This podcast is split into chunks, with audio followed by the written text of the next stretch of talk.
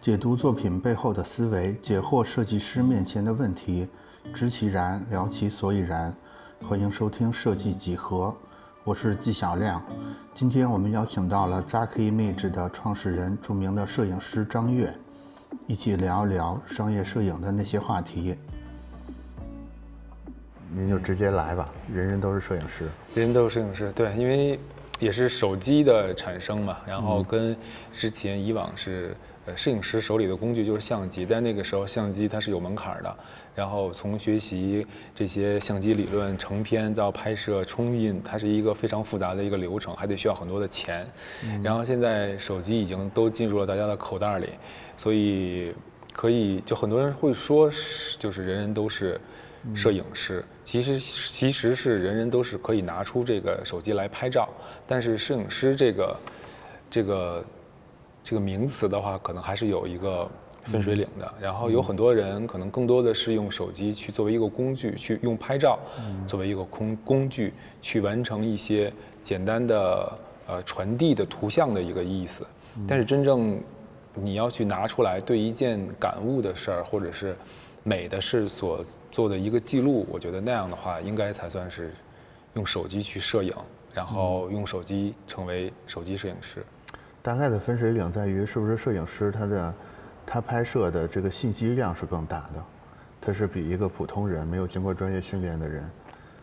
他包含的嗯，我觉得可能摄影师摄影师他拍摄的点，可能他更多是他有这种摄影的冲动吧，嗯，他有对捕捉画面的冲动，嗯，呃，然后但是人人都是摄影师，可能有更多有很多的人。拍摄的出来照片更多是偏向于最简单的记录和最简单的图像的运用。嗯嗯嗯。现在有好多职业摄影师其实也在用手机拍了，比如说出去玩儿，嗯，我们会发现，在所有景点现在拿着单反的人越来越少了。嗯嗯。对，那这那那这些人，嗯，假如说一个职业摄影师他拿上手机之后，他跟一个拿着手机的普通人呢？区别除了刚才提到的这个创作冲动之外，您认为还有什么呢？那就是，那就是经验和你的一个长时间去用摄影作为一个职业的话，其实会有一套。摄影师看待这个世界的一个模式，嗯，然后比如说你会看到什么时候，你如果你要想拍的时候，嗯，并不是只是拿出来赶快摁，然后更多的是寻找一些光影或者是构图，然后去按下来，然后最起码这张照片是你觉得是一个有意义的，或者是有美感存在，最简单的意义上说有有美感存在的照片吧，而不不只是纯记录，对，纯记录就是无脑记录，嗯嗯嗯，对。对。就是之之前跟您聊天的时候，您提到说您您自己认为自己是一个商业摄影师，嗯，那商业摄影师跟这个，我们就姑且叫普通摄影师，他们的区别是什么呢？商业摄影师应该就是以商业以拍照为吃饭工具的一个摄影师了，嗯，然后呃，他可能更多的是是商业摄影是一套完整的一套流程，然后就像是电影行业一样，然后。它分了很多很多的细的一些的环节，然后有很多的人员的配搭，当然最终出现的成品其实是由各部门的劳动和智慧然后完成的，对，然后里边也存在很多的呃环节，比如说艺人啊，然后服装，然后或者是被拍摄者模特，然后还有妆发、场地、置景、美术、制片等等等等等等等，对，还有后期的修图，嗯嗯。嗯，但是那个普通摄影师其实他们可能也是有这些团队搭配的。嗯，那而且他们也是以拍摄为生的。嗯，就感觉没有分离出来这两帮人。嗯，对，嗯，所以那个点到底是什么呢？就是普通摄影师交付的是一个美的东西，但是商业摄影师交付的是一份。有责任的美的东西，大概是这样，就是他要为为某一个目标服务，大概是可以这么分离这个事儿吗？就是假如说我们非要做一个概念上的，非要做一个概念的话，可能就是，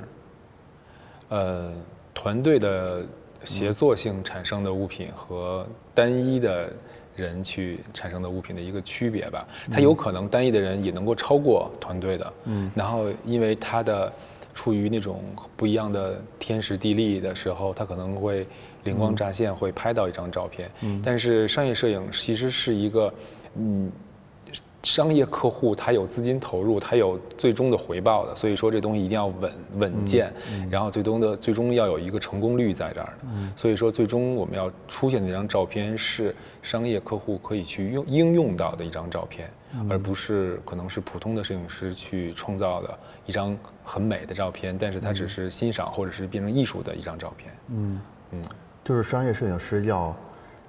要对确定性负责，但是摄影师的话。其实有时候在追求那种不确定性里边的这种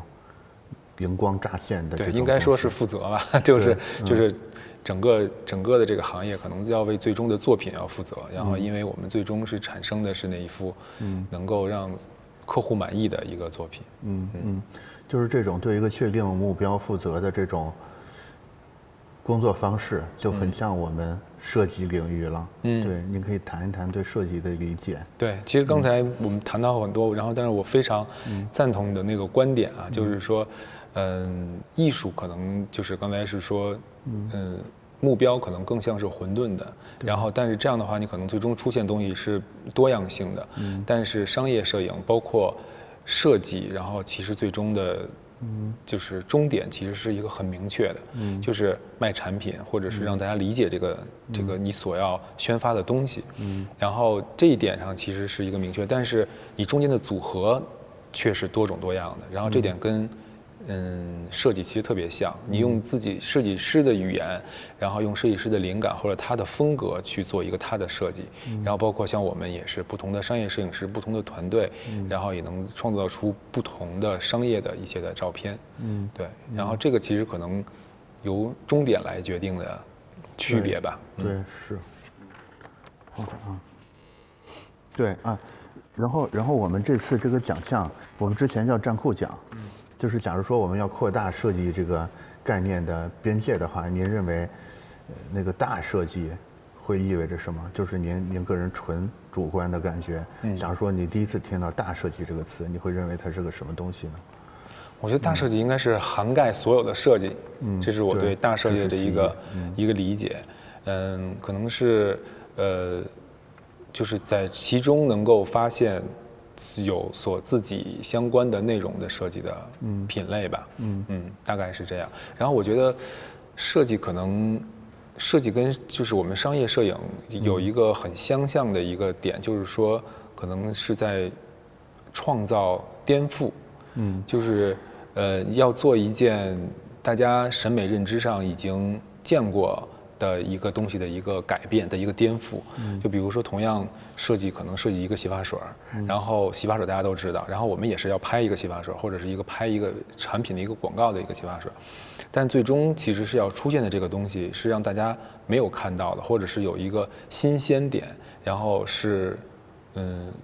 设计师和商业摄影师的一个重重要去锻修炼的一个模式，对，嗯，就是。它其实还是包含着一种对各种元素的一种控制，甚至是包括对受众、对消费者的一种，咱说控制不太好听，对一种对它的影响吧，对。一种主观的，就是对创作者来说完全能驾驭的一种控制这些元素的一种方法或者是一种力量，对，嗯，嗯，对，那那那那咱们就聊几个案例吧，就是。嗯，先从哪个？先从奥运那个开始，要不啊？对，就是奥奥运这个项目里边，您是怎么使用刚才提到的这种设计的方法或者这种设计的力量呢？去完成这个项目的？嗯，对。其实，在很多的拍摄当中，有好多的设计的元素的融入，其实是呃现场的时候。呃，突然想灵光乍现，想想想加入进去的，然后会让大家会更好的去理解这件事情。然后比如说，比如说像就是这个拍奥运的，呃，冠军运动员的时候，因为他们都是，呃，刚参加完那个东京奥运会，然后其实每一个人都是，就像奥运会是四年一次，这次又是五年一次，大家其实等了很久，然后一直在训练。其实每个人从每个人来的时候那种状态上面，我能够感受到时间这个概念。这个概念其实是他们为了这个自己的这个事业，然后付出的这个时间，然后能够看出他们的，比如说肌肉的线条，然后和手上的这种茧子啊，然后包括手指的那些的一些特点，是正常人，不是正常运动员或者是不是正常健身运动员能够展现的，是他们那种天天在重复重复。才能够有的这样的一个时间的一个痕迹，嗯，所以我觉得我特别想把这这这种东西留下来，嗯，所以我就想在这次拍摄的一个主题中，更多的去融入一些他们的一些的细节，就包括肌肉线条，还有手部的特写，嗯，嗯，然后当然我们其实原本呢是一个更。我设想中原本其实是一个更大的一个主题，但是由因为原种种的原因啊，最后没有完成。比如说有跳水运动员，有体操运动员，有乒乓球运动员，然后有游泳运动员。然后因为像体操运动员的话，手上有很多的桨子和正常他们会用那种粉去去勾勒整个的那个呃就是纹理的那种感觉。但是像呃游泳运动员的话，因为他们有很多人他的指纹都已经已经会变淡了。哦，因为。他们在游泳的时候，经常会泡在水里边，然后慢慢慢慢慢游泳的话，那个手指纹都会变淡。然后通过这些的区别的话，你可能能够从手，或者是有乒乓球运动员，他也能看觉看出常年用左手打的话，然后他的手手手型的一个变化。嗯，然后。其实就是通过手，你就能够了解到每一个人到底是谁，嗯然后他们到底经历了什么样的一个时间。嗯所以我是觉得把这些记录下来，远远比一个运动员站在那儿穿着一个不属于他的衣服摆一个 pose 去拍张照片深刻的多。他也会更自在。对对，也嗯，这次拍摄的全是冠军是吗？也有非冠军。对，也有非冠军，就是一些人气比较高的运动员。啊，对。反正我我看您那组片子的时候，我有一个主观的感觉，就是，嗯，就像您刚才说的，就是有有很多手臂局部的照片，都都拍到了这些，嗯，痕迹，但是它也并不是一个单纯的说，我就是要展现，我要卖惨，或者是要自夸功劳这种这种感觉。我我觉得更难得的是，我们捕捉到了很多很多运动员的他一种昂扬的状态，嗯，他有可能是刚刚拿完。金牌之类的回来，反正我觉得就是那个那种，那种精气神儿吧，嗯，就是还是在的。我觉得这个是，嗯，一种超越了图片表达的东西，就是，呃，不不不是说我我只是只是在一味的显示我工作我我的训练多么的艰苦，然后我我怎么怎么样怎么怎么样的，而是说，更多的在表达的是我这些付出是值得的，就是我。我我感觉到那些被摄者他展现出来那个状态是他发自内心的觉得这些付出是值得的。因为我想展现的是更多嗯表面上看不到的东西。嗯。然后如果能够有同样经历的人或者能够理解他们的人，会很快的能够 get 到我想展示的那些的细节。嗯。就刚才看您所有的作品，其实我都有都有这么一个感觉，就是您的作品都是存在这种。就是越懂的人越能读出更多的信息来，嗯，就是它基本上是包含很多很多层信息的，嗯，甚至有的时候可能，我感觉可能会超出你原来设设计的那个程度，就有的人可能会解读出你拍的时候你可能都没有想到这么深的这种东西在里边，嗯，对，嗯，另外另外刚才就是给我感触比较深的还有一个。呃，电影宣发的一个项目就是误杀那个项目，可以，您可以聊一聊，就是这个项目。对，我觉得刚才就是在你上面一个话题啊，然后就我觉得，呃，作为一个好的摄影师，首先其实我自己也有不同的状态、不同的阶段，然后可能在年轻的时候，然后大家可能看到的更多的是。我为什么要进入这个行业的一个很直观的一个需求？我进入这个行业，就是因为我看到了这个行业里很多专业的东西的存在，专业的视觉化的影响到我，所以那个时候我要想成为自己创造出这样的一个一个一个作品，当时是有这个最原始的一个冲动吧，所以那个时候可能更多更多的是在于去。去寻求一些光影，然后或者是人人的那个状态，然后去模仿那种呃很大牌、很很高级感的那种画面。然后，呃，其实过了这么多年，一直到今天了以后，然后自己一直也是在思考到底什么是高级感，什么是时尚摄影，什么是商业摄影，然后，嗯，反而你觉得会越来越模糊，或者是更多的解读性。然后这些解读性从哪里得来呢？可能就是在于自己的随着年龄的增长的一个生活。然后，反而我觉得，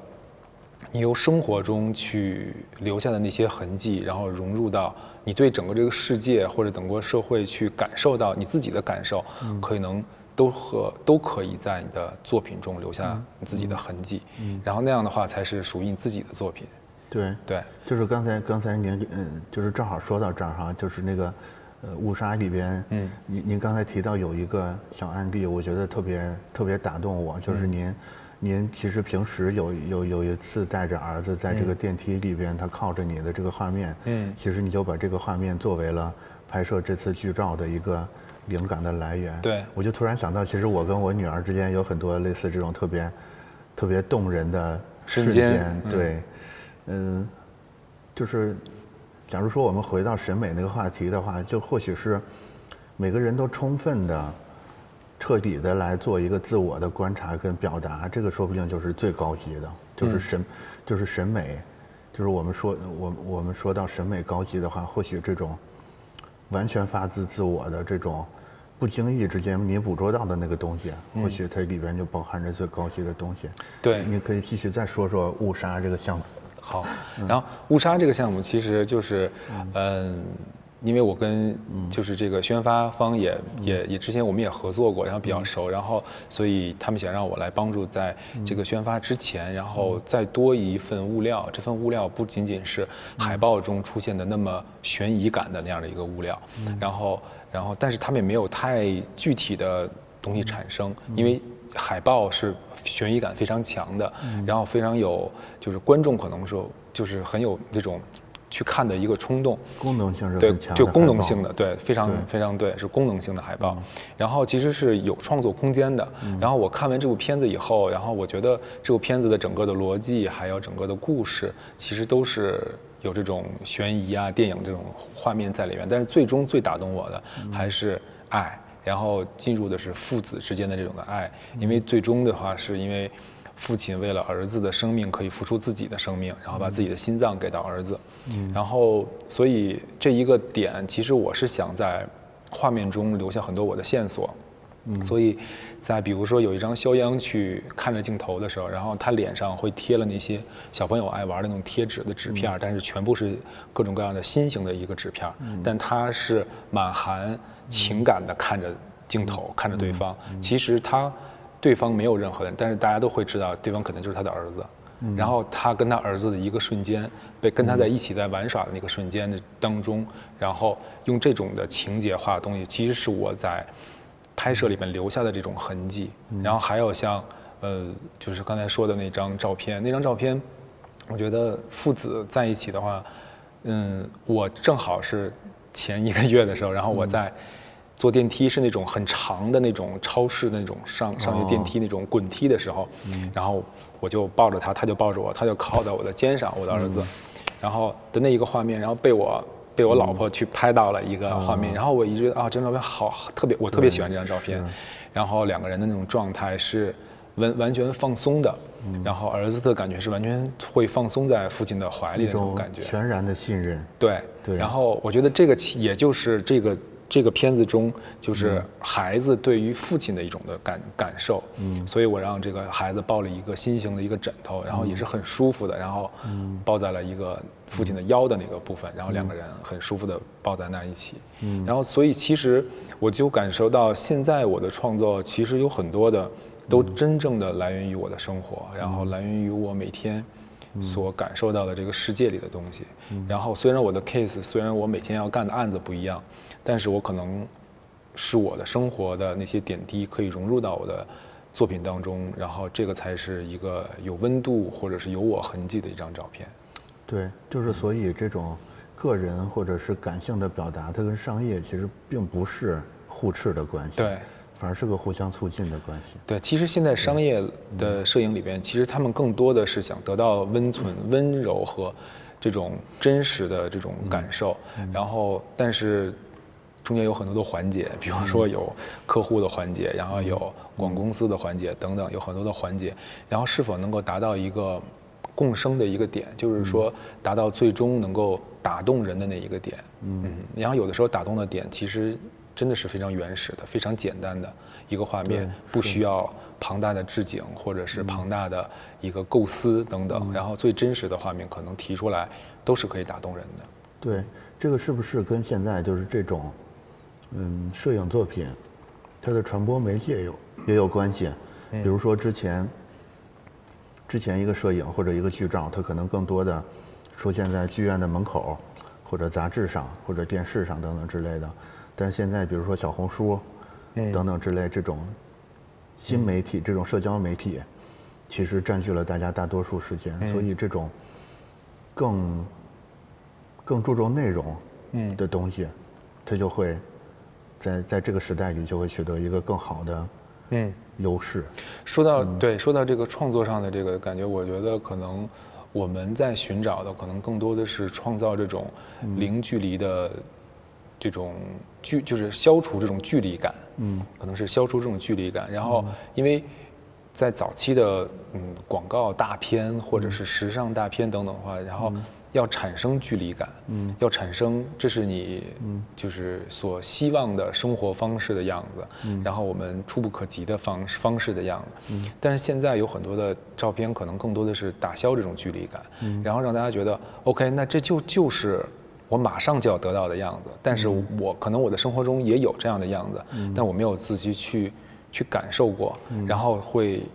更多的去。信任和感受当下的这个时代，嗯，然后让大家回归到很现实的一个一个状态当中，然后其实是更好去找到自己的一个方式。嗯，我觉得这个也是，嗯，有很多的，嗯，商家或者是媒体或者是这些看到的未来的一个方向吧。我觉得这是一个特别好的方向，嗯真实就是最有力量的。嗯嗯，对，就是尽管发生这个变化，但是我们也也知道，就是时尚产业。它仍然是一个非常庞大，而且也挺健康的一个发展状态。所以，您可以介绍一下，就是就是时尚摄影这个方向上面的一些创作。嗯嗯，这对就就是时尚摄影这个特别有意思。然后，到底什么是这种时尚摄影？然后我也是在从业这么多年一直在想，然后直到就是前一段时间我听到有一句话特别好，然后。就觉得，就是时尚，就是时尚感，就是这种，当你的欲望得到满足的以后的这种的感觉，的这种的疲惫感，当你欲望得到了满足的这种的疲惫感，然后其实就是说，你比如说你在购物，你已经买到了这些东西，已经买到了很多很多的东西。然后买到买到你已经手抽筋儿，买到你已经非常的你躺在了一个家里边，然后家里面全是你买到的这些奢侈品，然后但是你很很酷的躺在那儿，然后的一个一脸疲惫的样子，那个是时尚感的一个 一个存在吧。然后其实时尚感到底是什么？就是其实是要看到你，其实把我刚才说的是要把其他的那些奢侈品抛离开以后，然后只看到你的那个样子。当你有这种状态的时候，你的那种。那你的你的这种疲惫感才是真正的时尚感。时尚感其实是可能是在塑造一种阶级，然后一种你可能一直想要达到的那个阶级，然后但是时尚呢又不会让你去达到的那个阶级，其实是一个挺微妙的一个一个一个互相的制约的一个一个状态。然后这样的话才能够时尚才能够稳稳的把你拿捏。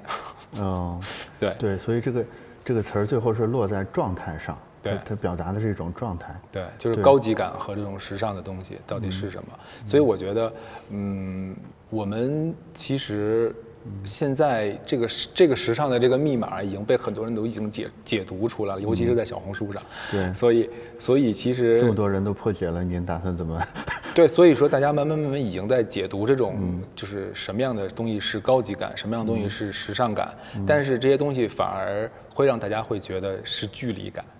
就是我说的是，就是是这些人去塑造的一种感觉，就包括我们每天在拍，不管是拍明星，还是拍普通的模特，还是拍一个，当你看到成品的时候，你觉得是美艳动人，然后但是他进来的时候，他就是个普通人，嗯，然后是经过了妆发，然后所有的沟通，包括光影，然后包括后期的修片，最终才能达到那样的。然后你虽然成为了一个大家觉得是一个女神，或者是呃，我太梦想中的一种状态了，但是其实它就是跟你产生了一个距离感，嗯嗯，我觉得真实的照片，虽然就是我。在干这个行业的一个自己一直在纠结的地方，我干的其实是我干的这件事情，其实是一个塑造这种距离感的。但是我真正内心喜欢的，其实更多的是真实感、无距离的照片。嗯，然后那张照片才是属于是我自己的照片，能够取悦于我自己的照片，能够保留下来，然后能够很多年之后看到的时候，是属于是我的那一年发生的那一件事情，然后那么多温暖的事情，然后这个才是。照片存在的意义，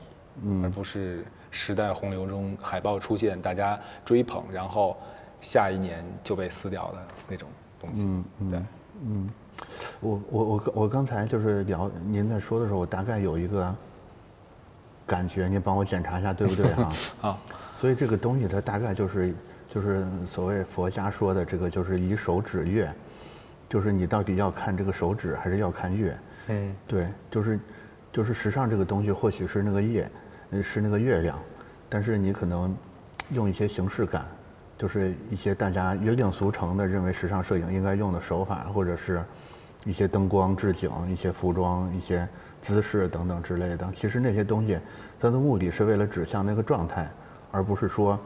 这些东西才是终点。嗯，就等于现在可能做的比较差的，或者说呃还没有充分领悟到时尚的这个。真谛的人，他们可能错把那个手指当成月亮在做这个事儿了，嗯，大概是这么个嗯场景，是吧？对，可以这么理解，其实是一个相辅相成的关系吧。嗯嗯嗯嗯，我看一下啊，嗯，对。咱们咱们唠点落地的，好，就是就是我们，因为我们本身是设计领域的，我们观察就是设计它有一个很很显著的特征，就是它基本上是一种实用主义的。想法，嗯，对，嗯，这种实用主义的想法在您的工作里边有什么体现，或者有什么相关的嗯案例可以跟我们分享？对，然后我觉得我就是一个特别实用主义的嗯主实用主义者，然后比如说呃相机啊，然后的使用，然后可能更多的是顺手，然后方便，然后快捷，然后和这种全天候，然后能够适应的，然后这就是我的。使用相机的一个方向，而不是说牌子或者是什么系统，或者是哪个国家产的这样的一个，或者品牌故事啊这样的一个一个一个一个方向吧。嗯。嗯，然后其实更多的应该是在，走，哦没有，嗯，有那个闭门器的声音。嗯嗯，好，嗯。对，然后我觉得更多的应该还是呃回归到就是真正的作品的本身，就是我们拍摄的时候还是要想到最终想要完成的样子是什么样，然后更多的让呃受众让读者能够找到我们想表达的点，其实就是实用主义，而不是虚无缥缈的。嗯嗯，这个就是刚才刚才早上刚来的时候，我们几个同事在在聊您哈，嗯就是。我我们问了自己一个问题，说我们非要用一个词来概括张悦老师的话，这个词会是什么？然后，因为当时在咱们还没有还没有现在这个对谈啊，就是一次前采，我当时的感觉是精确，就是就是我感觉您做事儿哈，就是包括回答问题还是，嗯，还是抱着一种。其实是跟实用主义有点关系，就是你能很快的 get 到说，问这个问题的人比较务实，可能他想得到的东西是什么，然后我就尽快的把这个答案或者是把这个方案充分的介绍给他。说完之后呢，我就点到即止。对，因因因为因为这个大师一讲，我们同时在采访很多老师嘛，就是能感觉到每个老师的这个感觉，就是包括他在。处理这些事儿的这个天然的风格，就是真的不太一样。嗯，就是您整体反正给我的还是一种这种很精密的、偏实用的，但是同时又对充分也没有放弃，就是还是还是要充分的解答这个问题。但是在这个基础上，也不会浪费很多的时间跟体力的这么一个风格。对，这可能也是多年的工作留下的。就是包括您，我我刚才上楼的时候也看到您现在工作安排特别满。嗯，对，这个可能也是被迫养成的一种习惯。然后，因为现在这个阶段更多的是点和点之间的那个点到嘛，然后直接就做到。嗯，对。然后我也不是特别喜欢做一些特别嗯。